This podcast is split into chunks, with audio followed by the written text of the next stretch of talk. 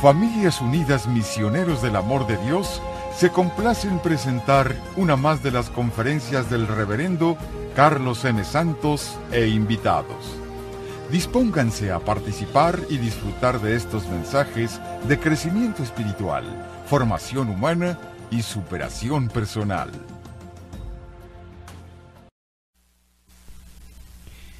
A nosotros esta noche danos el don de tu Espíritu que tu Espíritu Santo nos guíe y nos oriente en todo momento.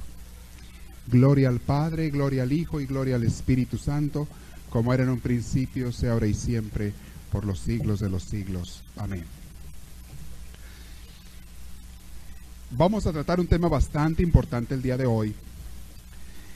Hasta ahorita hemos estado hablando de mucho de la psicología del hombre y de la mujer para buscar la sanación, para buscar la comprensión, para buscar que las parejas sean más felices, eh, se la lleven mejor, sanen, buscar que las parejas no tengan malos entendidos. Pero hoy vamos a hablar de una parte que es fundamental para una buena relación matrimonial de una pareja o de cualquier persona, que es la parte espiritual, la parte del alma, la parte donde entra Dios. Les había dicho hace unas semanas que el ingrediente número uno para que una familia esté bien para que una pareja esté bien, para que entre amigos, si viven entre amigos o compañeros, estén bien, el ingrediente número uno es, ¿cuál les había dicho? Dios. Dios. Nos guste o no nos guste, nos creó Dios. Él nos hizo para esta vida. Nos guste o no nos guste, Él es el que nos mantiene y sostiene aquí. Nos guste o no nos guste, Él nos va a llamar un día también.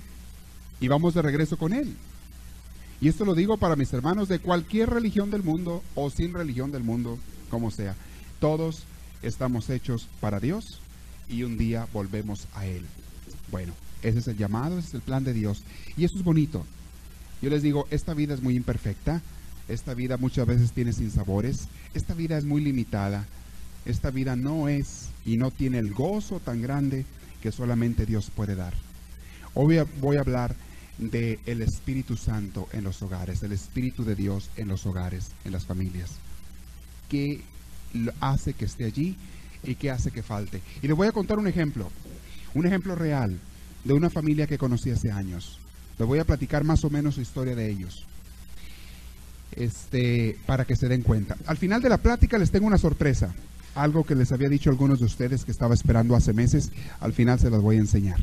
Pero eso es para después. Les voy a hablar de esta familia. Hace muchos años, bueno, algunos años, no muchos porque entonces me hago viejo yo solo, ¿verdad? Yo solo. Hace algunos años, unos poquitos años, este, conocí a esta familia, yo estaba en el seminario y ellos eran familiares de un compañero mío.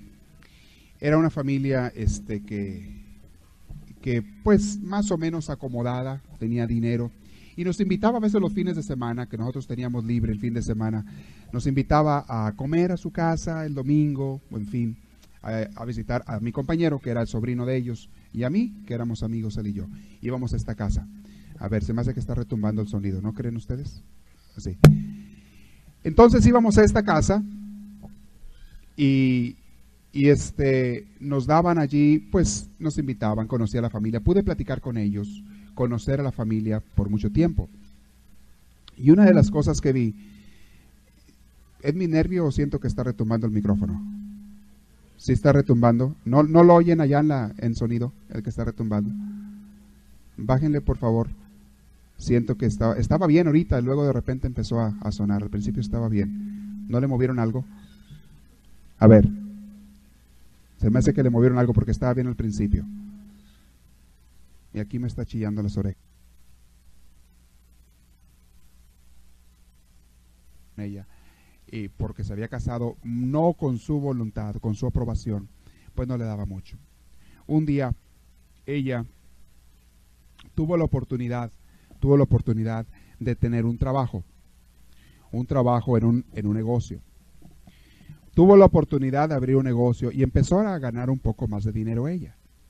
Empezó a ganar dinero, a ganar más, más, más. Mucho más que su marido. Le empezó a ir bien porque ella insistía en que ella quería ganar dinero. Empezó a trabajar mucho con su marido, pero empezó a descuidar su familia. Su marido le decía, no necesitas trabajar.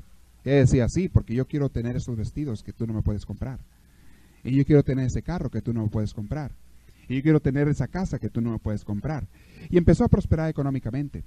Pero hizo que ella se empezara a separar del marido, empezara a sentirse superior al marido, empezara a tratarlo con cierta frialdad e indiferencia, con cierta arrogancia. Y obviamente la relación entre ellos empezó a enfriar. Antes, que no eran ricos, era una familia feliz. No les faltaba nada. No tenían lujos, pero no les faltaba nada. Era una familia feliz. Vivían en paz. Se paseaban lo que podían, comían bien, no comían mal, vestían ropa sencilla, pero tenían ropa y limpia. No les faltaba lo necesario. Cuando ella empieza a ganar mucho más, la vida familiar empezó a cambiar. Algunos de los hijos se sintieron eh, pues encandilados, como decimos por ahí. Se sintieron encandilados, emocionados por el dinero que la mamá traía y empezaron a darle vuelo al dinero. Mamá me da así, mi hijo, ¿cómo no? Mamá me da así, claro. Entonces los hijos empezaron a crear un cierto rechazo, a veces inconsciente, contra el papá. Porque mamá nos trae dinero, pero papá no. Papá trae algo, pero pues no lo que trae mamá. Le pedían dinero al papá y el papá era el que pagaba las cuentas de la casa, pues no le quedaba a él para... Entonces la que tenía era la mamá entonces la mamá era la que les daba para lujos y cosas que ya eran de lujo para los hijos. Uno de los hijos se empezó a ir por el lado del alcoholismo. Se fue por mala vida, terminó mal él. ¿Por qué? Porque empezó a tener mucho dinero, la mamá no le negaba nada. Y la mamá quería ella demostrarle a los hijos que ella los quería más que él. Ella quería demostrarle, quería ganárselos. Empezó una cierta competencia entre ella y él. Y ella quería ganarse los hijos para su lado. Y les digo esto, aguas, porque esto pasa en muchos matrimonios. Que cuando empieza a haber dificultades entre la pareja, algunos de ellos empiezan a querer hacer los hijos para su lado. Y a veces el otro cae en lo mismo, los hace para acá. Y si el otro no cae en lo mismo, entonces empieza a haber resentimientos. Los hijos empiezan a tener preferencias. Los hijos empiezan a ver que uno de los papás es consentidor y les da todo lo que ellos quieren. Y el otro es malo, así lo ven los hijos, ¿verdad? Así se imaginan los hijos. El otro es malo porque el otro nos exige, nos pone disciplina, nos dice que estamos en la casa a tal hora. El otro es malo, este es bueno. Y los hijos convenencieros, a fin y al cabo, empiezan a hacerse del lado del que les da dinero, el que les da más cosas o más permisos o lo que sea. Esa familia, para no hacerles muy largo el cuento, se desbarató. Se desbarató. Los hermanos empezaron a pelearse contra los hermanos. Porque unos estaban del lado del papá y otros del lado de la mamá. Empezaron a enojarse entre ellos porque unos querían más dinero y el otro se ponía celoso porque a mí me tienes que dar también más y porque aquel sí yo no. Empezaban los pleitos por dinero, por cosas. ¿Y saben qué empezó a pasar también? Esa familia empezó a dejar de asistir a la iglesia. Primero empezaron con que, bueno, faltaban un domingo, sí, porque pues ahora pues hay que hacer otra cosa, estamos muy ocupados luego otro domingo, y pues bueno, pues ahora creo que vamos a, tenemos que ir a ver allá no sé quién, o a un show, ahora sí tenemos dinero para ir más lejos, ahora sí tenemos dinero para ir a ver un espectáculo, o el fútbol, o qué sé yo. Empezaban a salir, empezaban a hacer cosas, a tener más amigos, porque el dinero trae muchas moscas, ¿verdad? Digo, muchos amigos, ¿verdad? El dinero atrae muchos amigos, amigos entre comillas. Empezaron a tener muchas amistades, empezaron a tener más fiestas, más pachangas, obviamente, empezaron a tener más vida del mundo. Vida del mundo. Óiganlo bien, lo que les estoy diciendo. ¿Saben qué es lo triste que pasó? Porque a mí me tocó verlo, me tocó ver esa familia y, verla en, su proceso, en gran parte de su proceso y convivir con ellos. Conocía yo a algunos de los hijos, platicaba con ellos y demás. Me tocó ver lo que pasó. De ser una familia feliz, con poco dinero, pero feliz, pasaron a ser una familia rica, pero infeliz buscando cada uno de ellos, los hijos y los papás, felicidad en otro lado. El papá no tanto, pero la mamá sí. El papá solamente sufría, se angustiaba de ver que su familia se le iba de las manos, que se le estaba yendo como arena entre las manos, se le estaba desbaratando su familia y no podía hacer nada él. Los hijos, por ese divisionismo que creó la mamá, que empezó a, creer, a crear, los hijos empezaron a cargar para el lado de la mamá, algunos para el lado de la mamá, y empezaron a, despreciar al papá. Porque el papá era pobre y mamá era rica. Además, mamá era de familia rica, sí. Papá no tanto, decían los hijos. Y, y, qué triste, qué triste. empezó a cambiar aquello, aquella familia se desbarató. Pero ¿saben cuál fue el ingrediente que les faltó allí? 100%. Dios.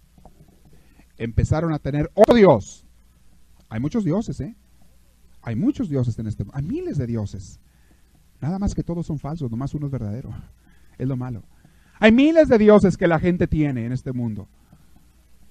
Verdadero nada más hay uno, pero hay miles. Y gente que se dice cristiana, y gente que se dice que es de la iglesia fulana o sultana, o de la iglesia católica, de la que sea, gente que se dice que es de la iglesia, tiene otros dioses. No te lo van a decir así. Con palabras no lo van a reconocer así. Con palabras te van a decir que creen en Jesús y que Jesús es Dios, etcétera, etcétera. Pero con obras, con hechos, tienen otros dioses. ¿Cuáles son los dioses? En esta familia yo les digo, esta señora empezó a enseñar otros dioses a sus hijos. El dios dinero, el dios pachanga, el dios fiesta. hermanos, el dinero se necesita, todos lo sabemos, y Dios lo da. Dios mismo nos da el dinero que tenemos para utilizarlo bien, para utilizarlo en el bien, para ayudar a la familia, para sostener a la familia, para tener, ¿por qué no?, algo de diversión cuando se pueda, para darle al Señor algo de regreso. Tenemos que darle al Señor algo de regreso, mis hermanos. Yo les he dicho mil veces, si tú no le das su diezmo al Señor, no le pidas nunca al Señor, porque no tienes derecho a pedirle y Dios no te va a dar. Tenemos que darle al Señor. Pero Dios te lo da para que lo utilices. Dios te da la salud y el trabajo y la ropa que traes y la comida para, para que la utilices, porque Dios es un Padre bueno. Dios se preocupa de ti. Pero cuando tú empiezas a hacer de esas criaturas, de esas cosas, tus dioses, hermanos, tu vida se empieza a ir como un remolino. ¿Han visto un remolino en un río que se empieza a hacer un remolino, a veces remolinos, y hay lugares que hay pozos y se empieza a ir el remolino, se empieza a ir todo por el remolino? Cuando le abren a la tina del baño ahí, ¿se han fijado con ese remolino? O a la tina otra también, se hace un remolino por ahí, se empieza a ir todo, todo, todo, todo, se pierde, se va. Tu vida se va así cuando empiezas a tener otros dioses. Les he contado, y hace poco, la semana pasada fui a una misión acá a una ciudad como una hora de aquí, y les conté del ejemplo de don Panchito, ¿se acuerdan que les he contado de él? ¿No se acuerdan de él? ¿Alguno de ustedes se acuerda del ejemplo de don Panchito?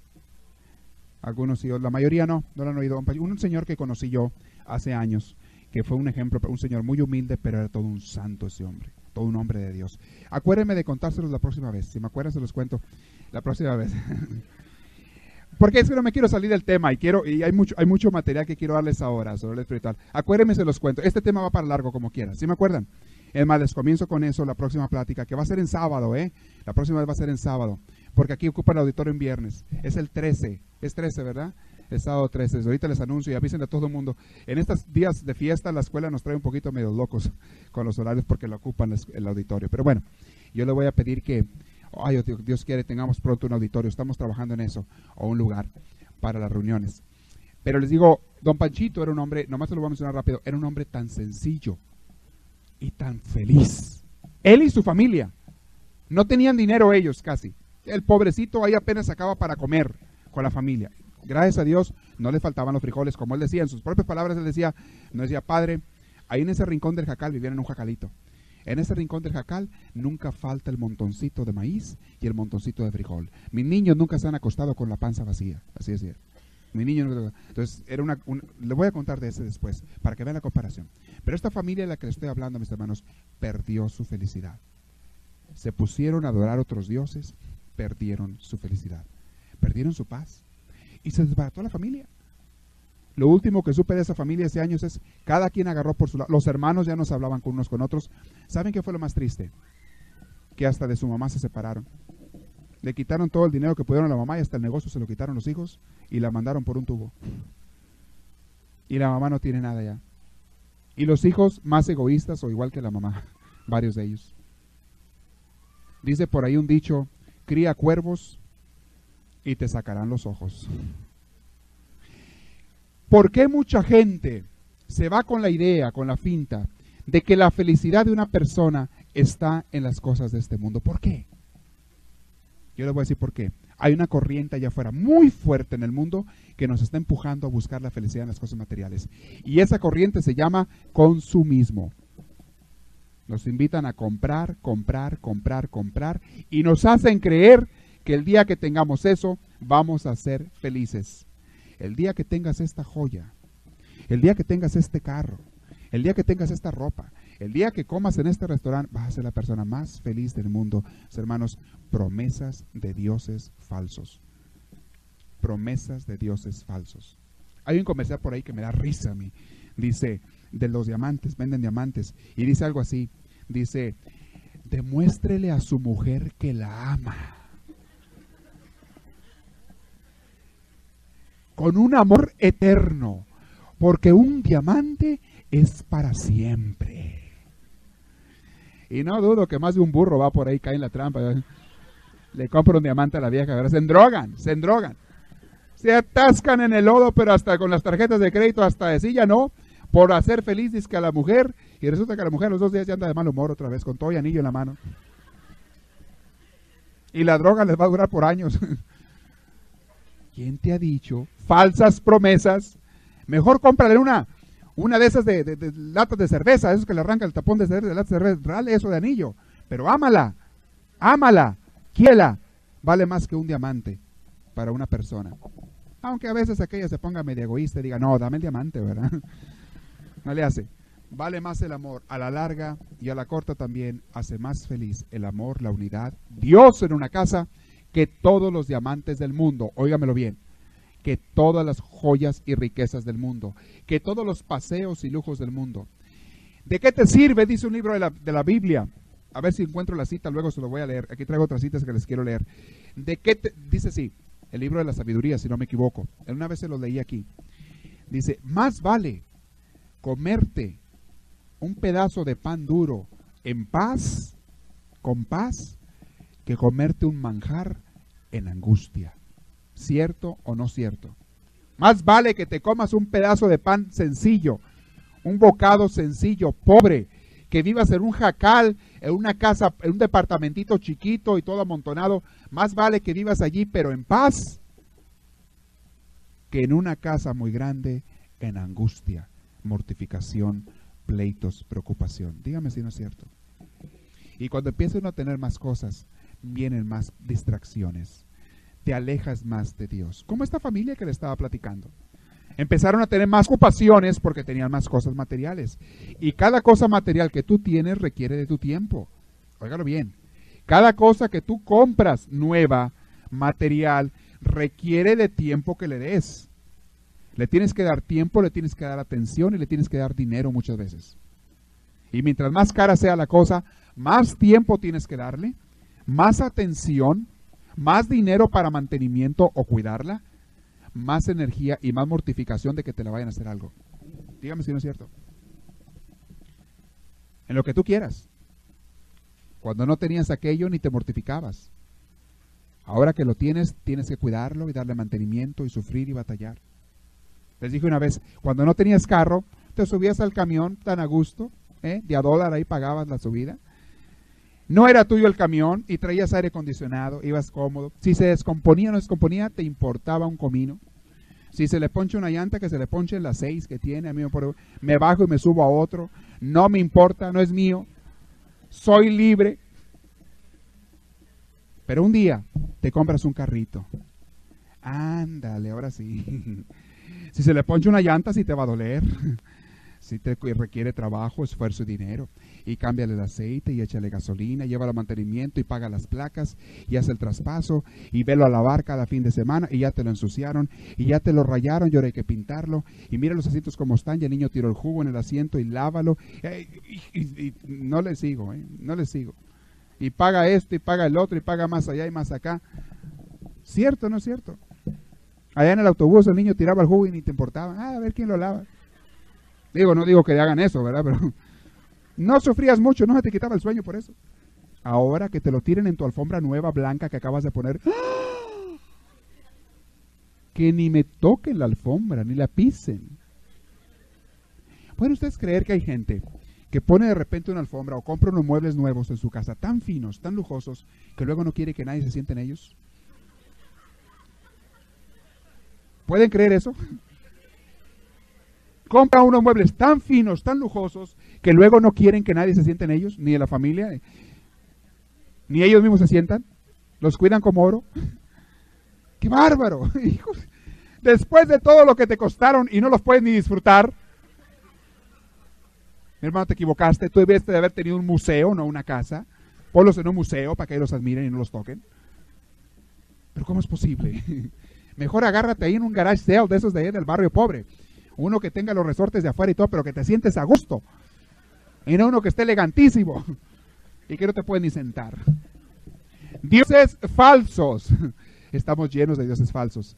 No caigan en la tentación de seguir comprando tantas cosas innecesarias. Por favor, mis hermanos, por favor. Luego no hayan que hacer con ellas. Andan inventando garage sales para ver cómo las venden y sacan algo. Para, seguir metiendo más cosas nuevas. Es el mundo en el que vivimos.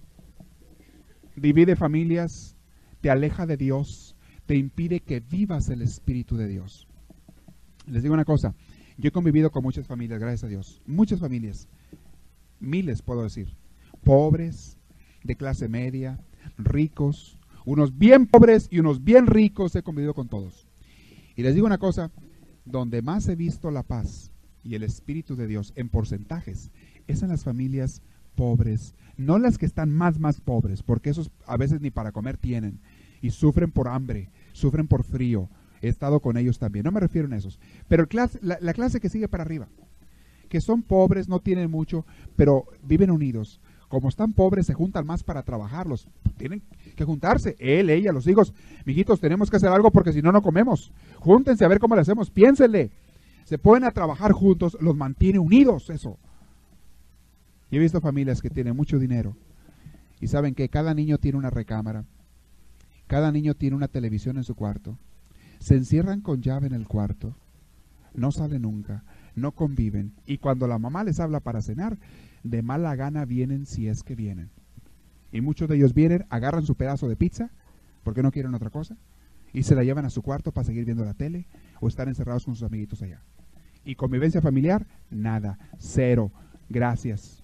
Nada. Padres que tienen mucho dinero que se pasan meses y no ven a sus hijos. Un día esos hijos se van. ¿Qué recuerdo tienen de sus padres? ¿Qué recuerdo tienen los padres de los hijos? ¿Convivieron? No. ¿Por qué? Estaban muy ocupados. Los papás trabajaban mucho para ganar todo ese dinero que estaban ganando y, y, poderlo mantener y que no se les perdiera y poder mantener los negocios. Tenían que trabajar mucho los dos. Y los hijos, ah, no, a mis hijos no les falta nada.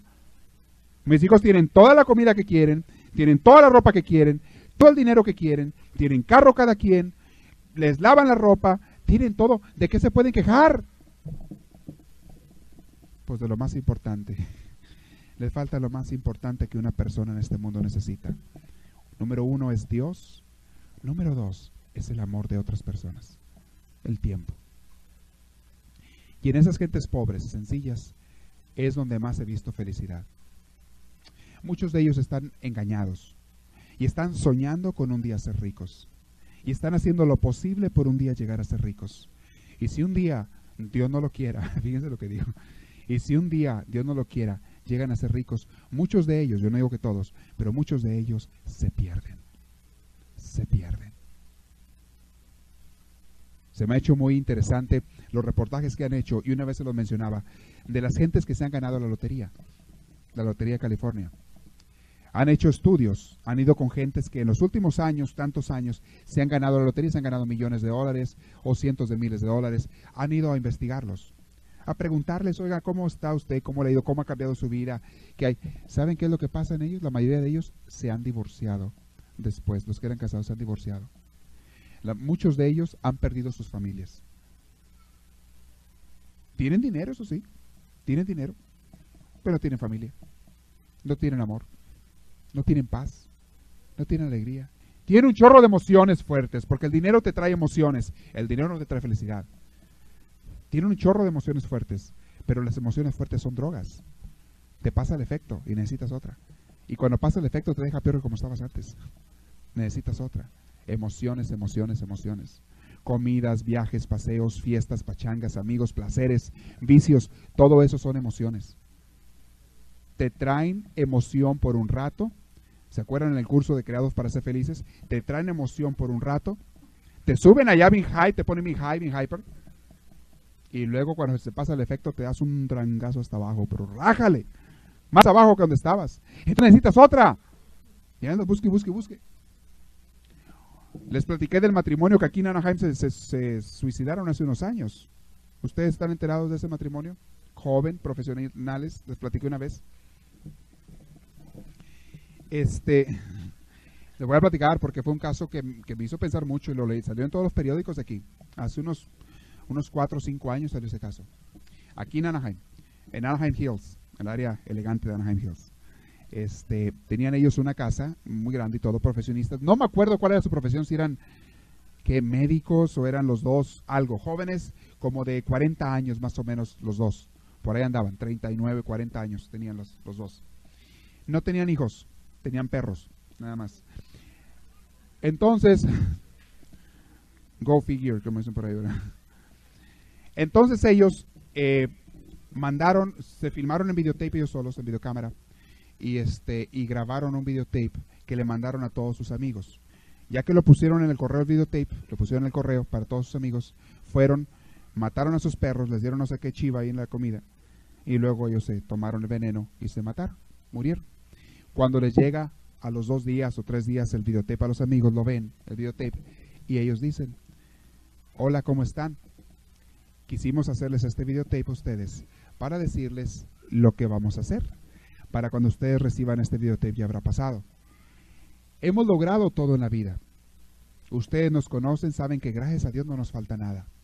Tenemos todo el dinero que no pudiéramos ni gastarnos. Tenemos la profesión, nos propusimos las carreras, las logramos.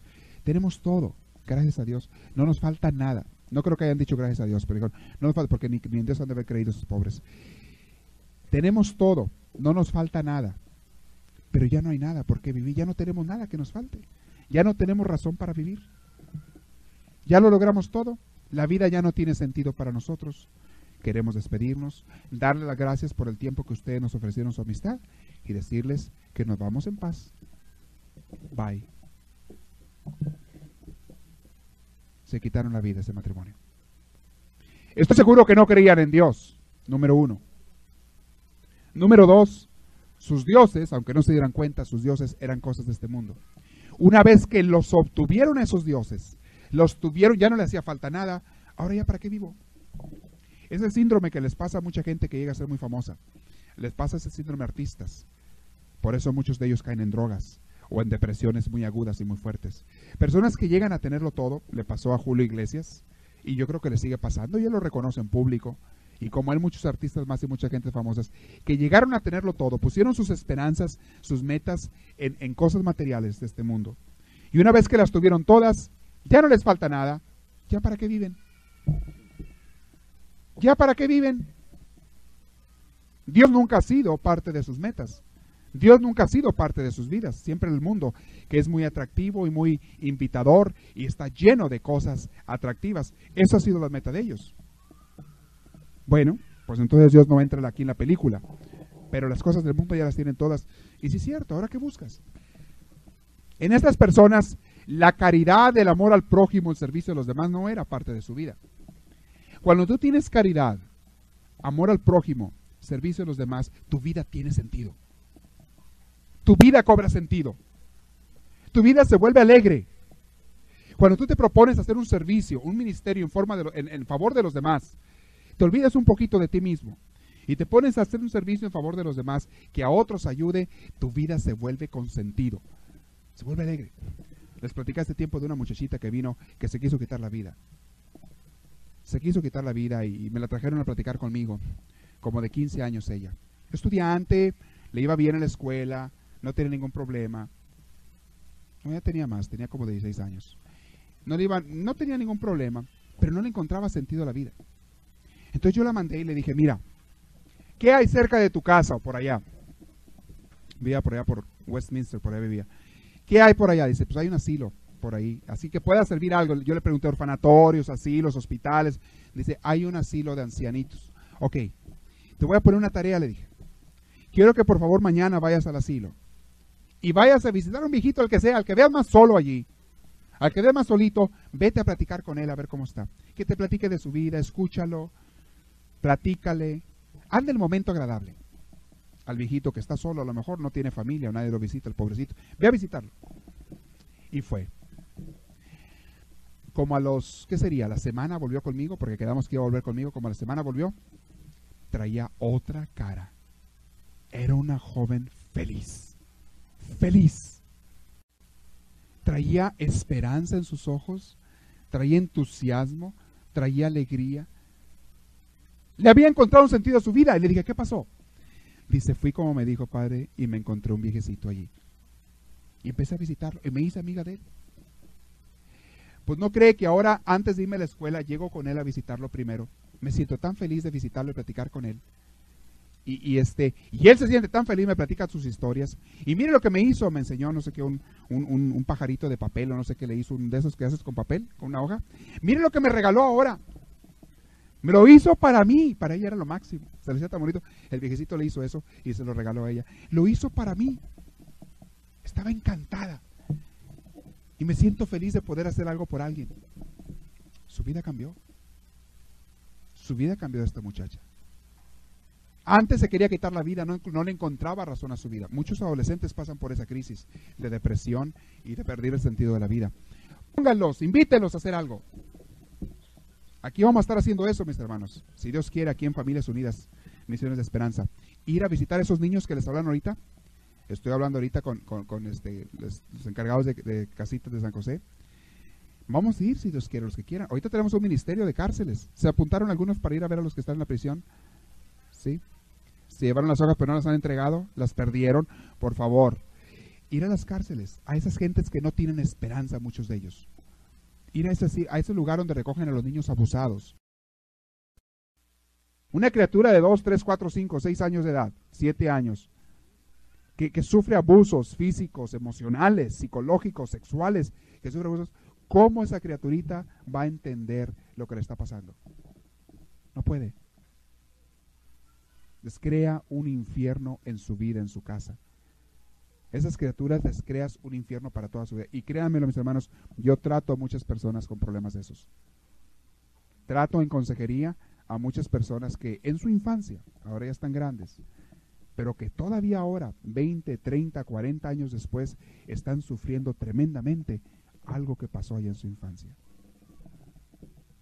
Hay que hacer algo por ellos irlos a visitar. Vamos a formar un grupo, un ministerio que vaya aquí si Dios quiere este próximo año.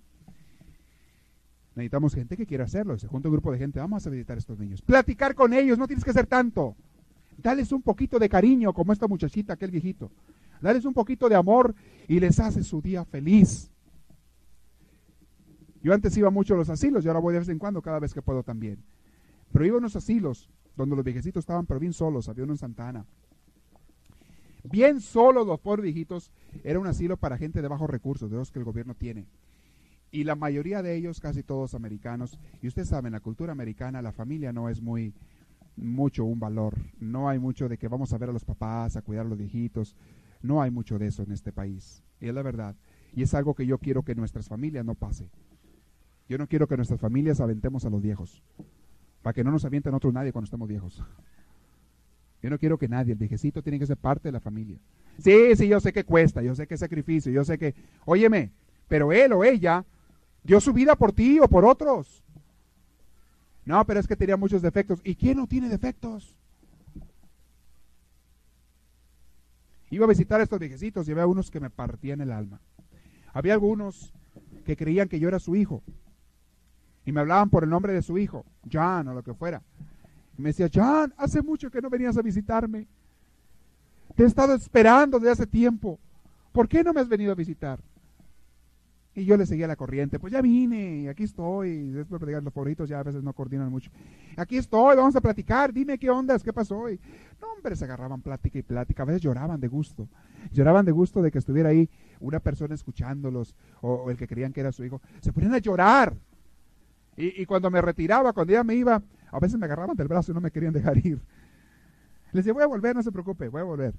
Y, volvía cuando podía visitarlos. Hermanos, un ratito de plática, un ratito de, convivencia, un, un ratito de amor. ¿Por qué no dárselo? A los niños, a los ancianos, a otros. La familia tenemos que formarla. No hay familia, mis hermanos, no hay nada. Y familia no me refiero nomás a los de sangre. Familia que tenemos que ser nosotros, con los que tenemos ahí a nuestro alrededor.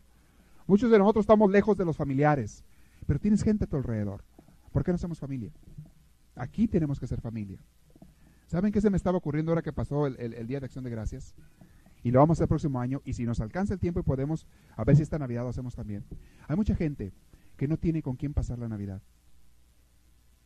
Hay mucha gente que sus familiares o amigos o están separados o retirados o no tiene.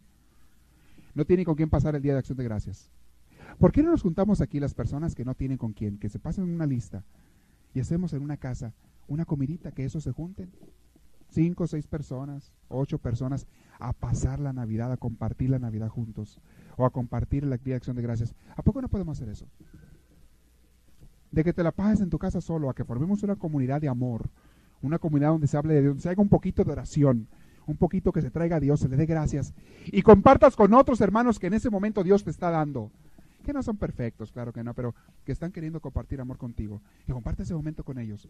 ¿Por qué no podemos hacerlo? ¿Por qué no el día de, Semana Santa?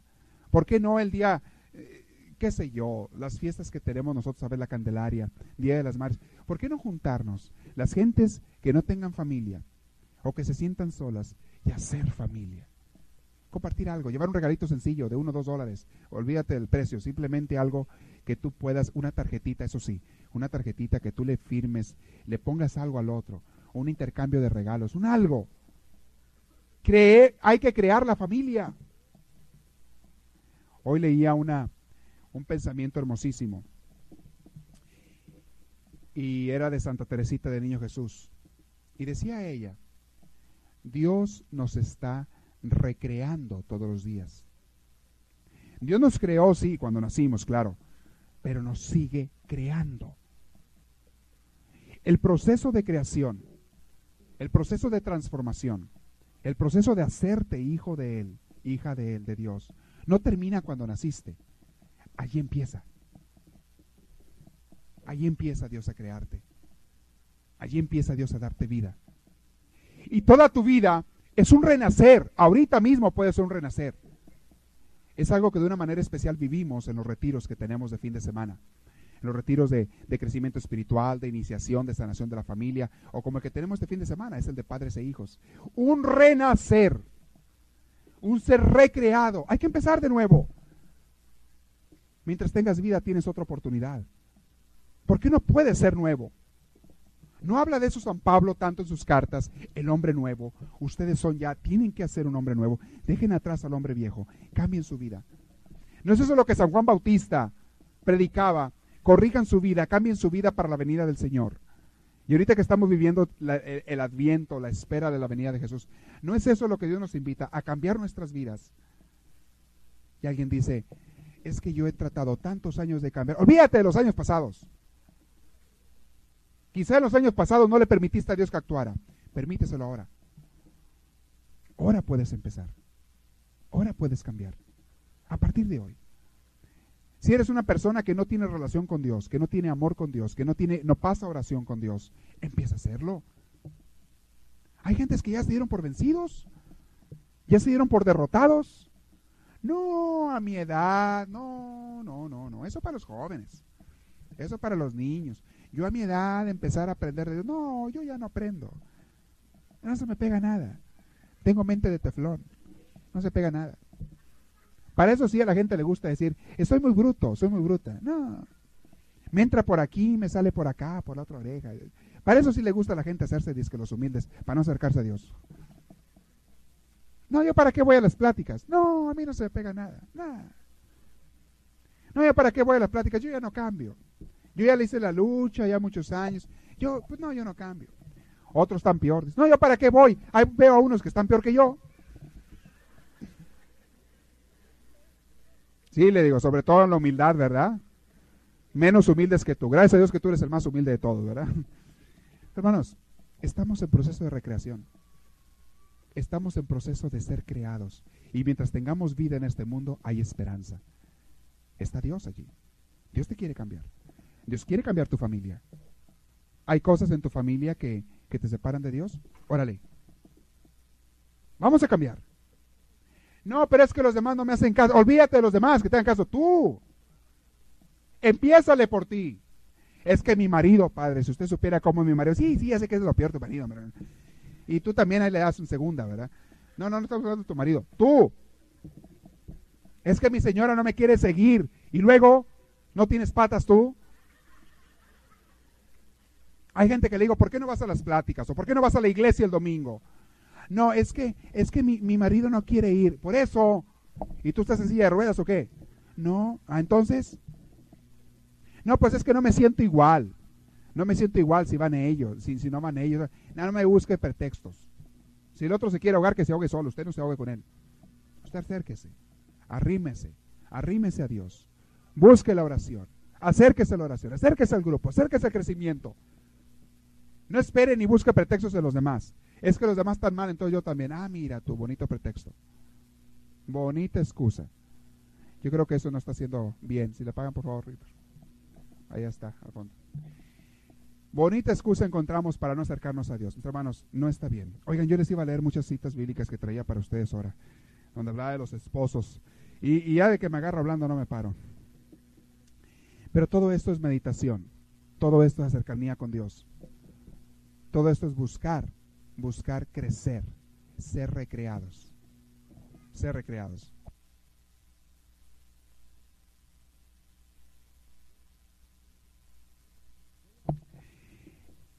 Voy a, hay unos pasajes bíblicos muy bonitos que nos hablan de, de, la pareja, de los esposos. Muy bellos. Voy a mencionarles algunos que ellos, unos que hablan del matrimonio. Vamos a ver dónde están unos. Sobre el matrimonio, para que vean cómo Dios tiene que estar en la familia. San Pablo habla en la carta a los Corintios, 1 Corintios capítulo 7, versículo 1. Dice, fíjese lo que dice, porque es la otra cosa que le voy a decir. La santidad del matrimonio no se debe dar por individuos, debe darse en pareja. La pareja es uno. Cuando se casaron se hicieron uno. Cuando una pareja se casa se hacen uno. Claro que tienen que tener un crecimiento individual personal, pero también en pareja. Hay parejas que nunca rezan juntos. Hay parejas que nunca oran juntos. Les da vergüenza con su pareja rezar juntos. Hágame usted el favor. Si con tu pareja te da miedo rezar, te da vergüenza, entonces ¿con quién lo vas a hacer? ¿Con Bill Clinton o con quién? Para eso no tienes confianza, pero para otras cosas, ¿qué tal? Eh? Ah, sí, allá toda la confianza del mundo. ¿Y esto? Lo más importante, ¿dónde está tu confianza con, con tu pareja? No es que me da vergüenza, va a decir que sos santurrón, que sos santurrona, que diga lo que quiera, que diga a mí si se le da la gana, usted hágalo invítele. No es que no me hace caso, inténtalo. ¿Ya le invitaste? No, pero me va a decir que no, pues qué bueno que te diga que no, usted hágalo. Y te va a decir como 20 no, pero el 21 va a ser un sí y ya ganaste. Y ya ganaste. Dice así, fíjense, en esa cita bíblica, que el marido dé a su mujer lo que debe y la mujer de igual modo a su marido. O sea, sean responsables y compártanse uno con el otro. No dispone la mujer de su cuerpo, sino el marido. Fíjese cómo habla San Pablo.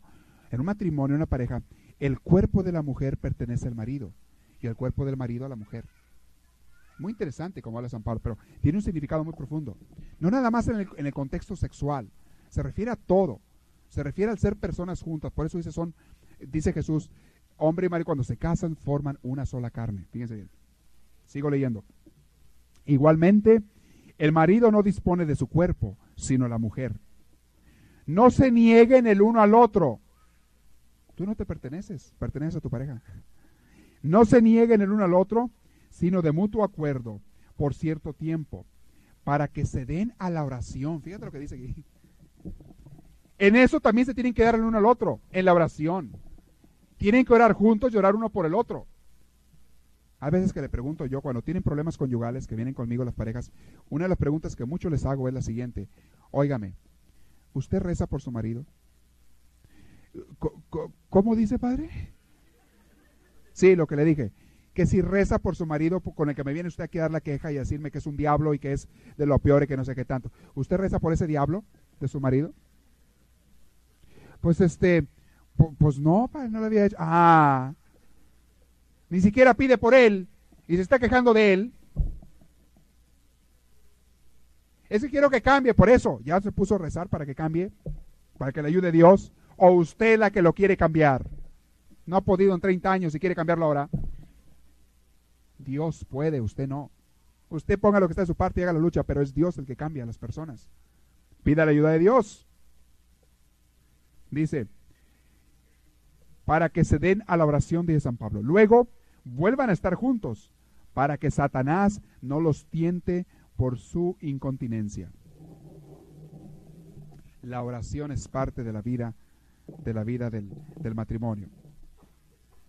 No le vaya a pasar. Ah, no, les voy a contar uno, pero eso no, no se los puedo contar aquí. Luego se los cuento. Este. Llegaron ahí al asilo de.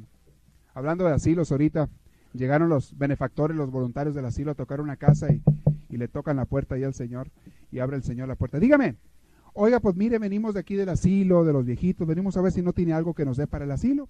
Sí, cómo no. Vieja, tráete a tu mamá. Aquí le hablan.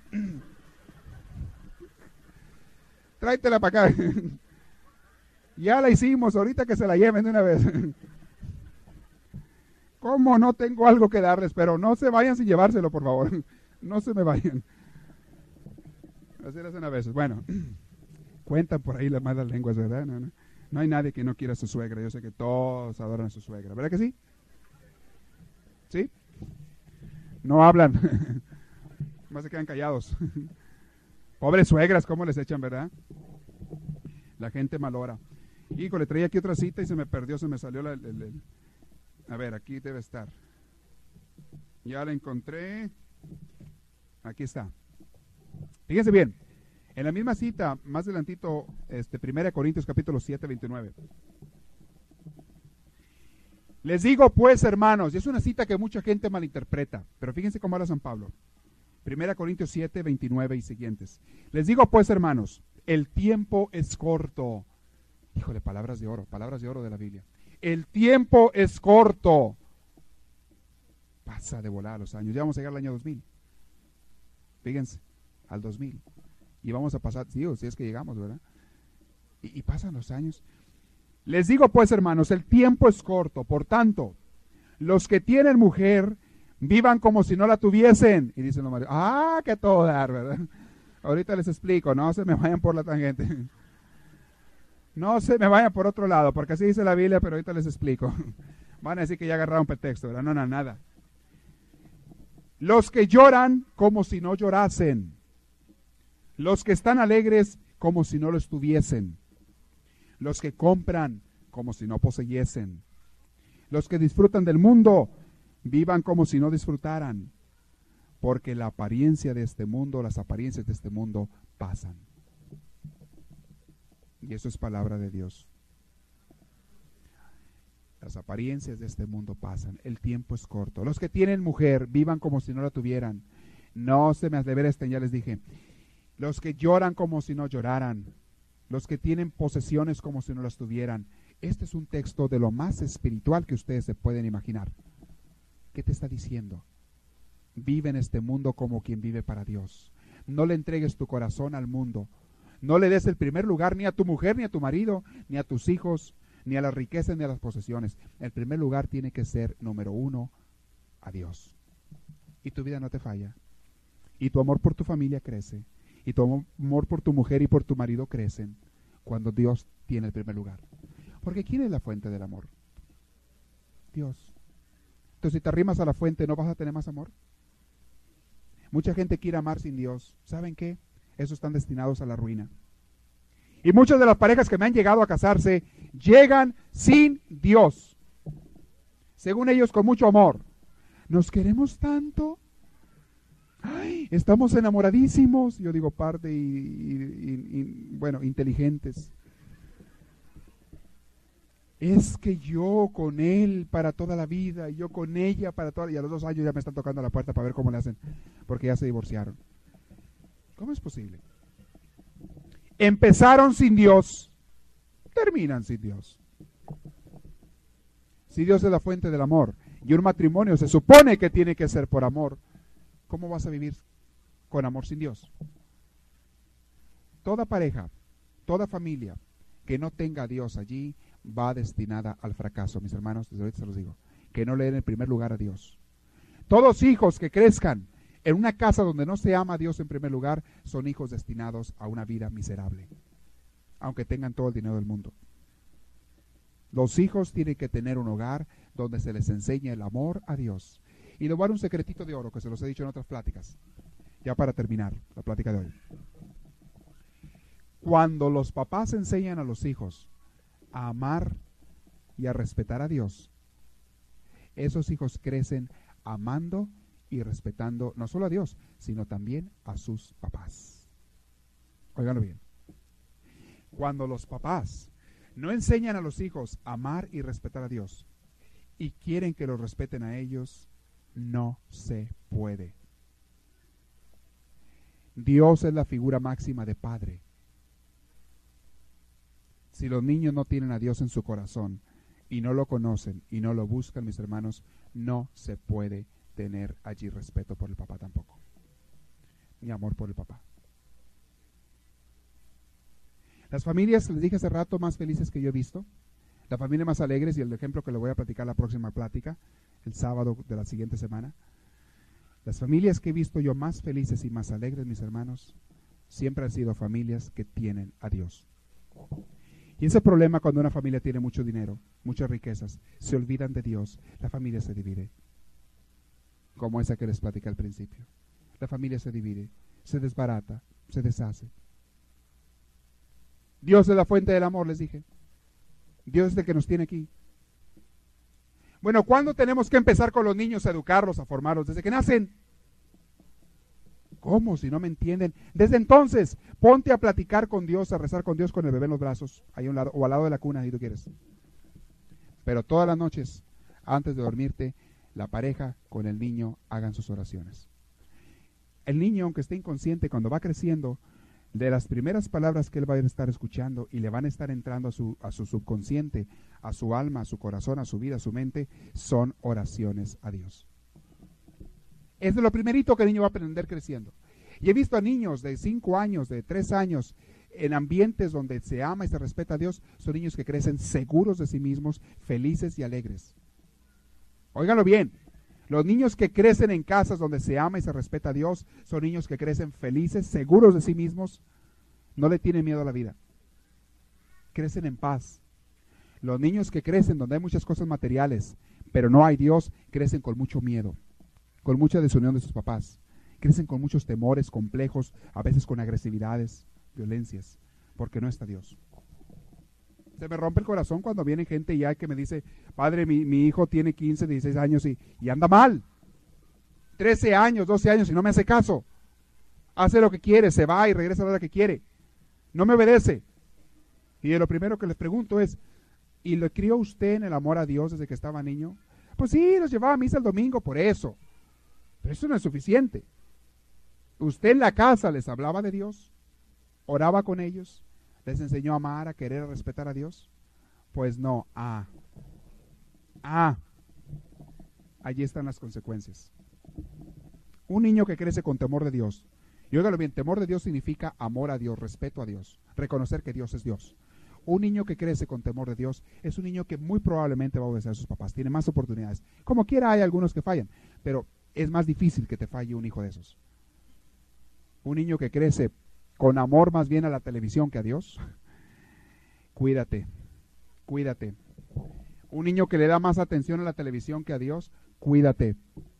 Te va a salir mal. Porque la tele te enseña puras cosas tremendas. Hay cosas buenas en la tele, pero está llena de cosas malas. Les voy a hablar también, si me acuerdan la próxima vez, de la pornografía que vemos y que ven las gentes y los niños en la tele, en los periódicos, en la calle, donde quiera. Hay mucha pornografía que está ensuciando las mentes de las personas tremendamente. Hay adultos que creen que porque son adultos tienen derecho o pueden ver la pornografía. Te está echando a perder tu mente eso. Te está destrozando hasta el amor de tu pareja. Destruye el amor que puede ser tan hermoso y tan bonito en la pareja, lo destruye la pornografía, lo desbarata. Lo desbarata. Y me tocan casos de esos que qué barbaridad familias que están destruidas, porque uno de ellos, casi siempre, desgraciadamente el hombre, se fue por el lado de la pornografía, destruyó hasta su vida de amor y su vida sexual en el matrimonio. La destruyó. Confundió lo que es amor con lo que es sexo. Y se olvidó que el sexo en la pareja debe ser lleno de amor. Pero en fin, es otro tema. Otro tema. Estamos en un mundo adverso, mis hermanos. Háganse la idea y dense cuentas. Estamos en un mundo difícil, no es fácil. ¿Cuáles son tus dioses? ¿Qué dioses tenemos? ¿A qué o a quién le dedico la mayor parte de mi tiempo? Analícense eso seguido, porque esto es algo para reflexionar seguido, en cada retiro, cada mes o cada 15 días. ¿Cuáles son mis dioses? ¿Qué es a lo que le estoy dando más tiempo en estos días, más interés, más cariño, más amor, más entusiasmo? ¿Qué es lo que me ocupa más mi mente? Esos son mis dioses. Alguna gente dice, es mi familia, qué bueno, benditos a Dios, menos mal que es la familia y no que es otra cosa como dinero, trabajo, lo demás. Qué bueno, pero no es suficiente. Tu Dios no puede ser ni siquiera tu familia. Tu Dios tiene que ser el único Dios que hay, el Dios de Jesús. Es el único Dios que puede ser. Y entonces le darás lo mejor a tu familia, que nunca le has dado, porque te arrimaste a la fuente y le estás dando de la fuente. Estás dando de la fuente a la gente. Preguntas. Vamos a ver, preguntas, cuestionamientos, comentarios, angustias, tristezas, congojas, traumas, psicópatas, todo lo que traigan. No, no todo. Preguntas. Quiero que levante la mano bien fuerte y hagan su pregunta, lo que tengan, si tienen alguna. ¿Hay alguno? Dígame bien, bien fuerte, por favor, porque la voy a repetir en el micrófono. Sí, sí. A ver, le van a arrimar el micrófono. Arrímele, por favor. Véngase tantito para adelante, por favor. Se, se, oye que está muy buena su pregunta. Venga. Venga aquí y para que todos escuchen su pregunta y todos puedan entender de qué se trata. Sí, dígame. ¿Está prendido? Ok. Dígame.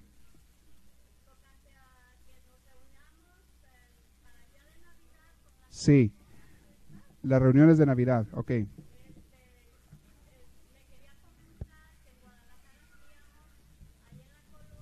¿Está prendido aquí el micrófono? Generalmente cuando está apagado no funciona muy bien. No sé bien. No sé por qué. Son defectuosos estos micrófonos. a ver, ahí se va a funcionar. Me está preguntando usted que cuando en, en, Guadalajara hacían algo con respecto a las navidades que se juntan las gentes. Ajá. ¿A las qué? Que como nos juntábamos casa toda la familia, entonces este que si no llevábamos una persona a la casa. Ah a, a, a, a, comer, a, compartir, a compartir la, la, cena que hacíamos. Es muy bonita idea. Entonces, este, porque ese día pues todos nos reunimos en familia. Sí. Y entonces una persona que, que nos, de, nos dieran la dirección, la, la, familia iba y recogía a la persona y luego la llevaba. Una persona que no tiene familia. ¿Qué les parece a ustedes esa idea? Que mejor las familias que se juntan inviten a una persona que no tiene familia y la recojan de aquí mismo, de la comunidad, y le inviten a pasar con una familia. O una o dos, no tiene que ser una o dos. Sí. Le echan más agua a los frijoles. Ajá. Es otra idea, perfecto, ¿les parece bien? Vamos, vamos pensando en eso para esta Navidad. Pero necesitamos, como siempre, voluntarios entre ustedes que nos ayuden y digan, yo quiero comprometerme a tomar la lista de los nombres, a repartir a las gentes, alguien que diga, yo quiero hacer ese ministerio, ese servicio a la comunidad, este, a la comunidad de Familias Unidas de antemano. Este, me llevo una o dos personas conmigo. Y usted nos puede ayudar a distribuirlos, o sea, tomar listas. hay que tomar dos listas. Número uno, ¿quiénes no tienen familia que le gustaría compartir con alguien? Número dos, ¿qué familia les gustaría recibir una o dos personas? Sí. ¿Por qué no habla con Rubén ahorita a la salida y se ponen de acuerdo para eso? Sí, padre, ¿Sí?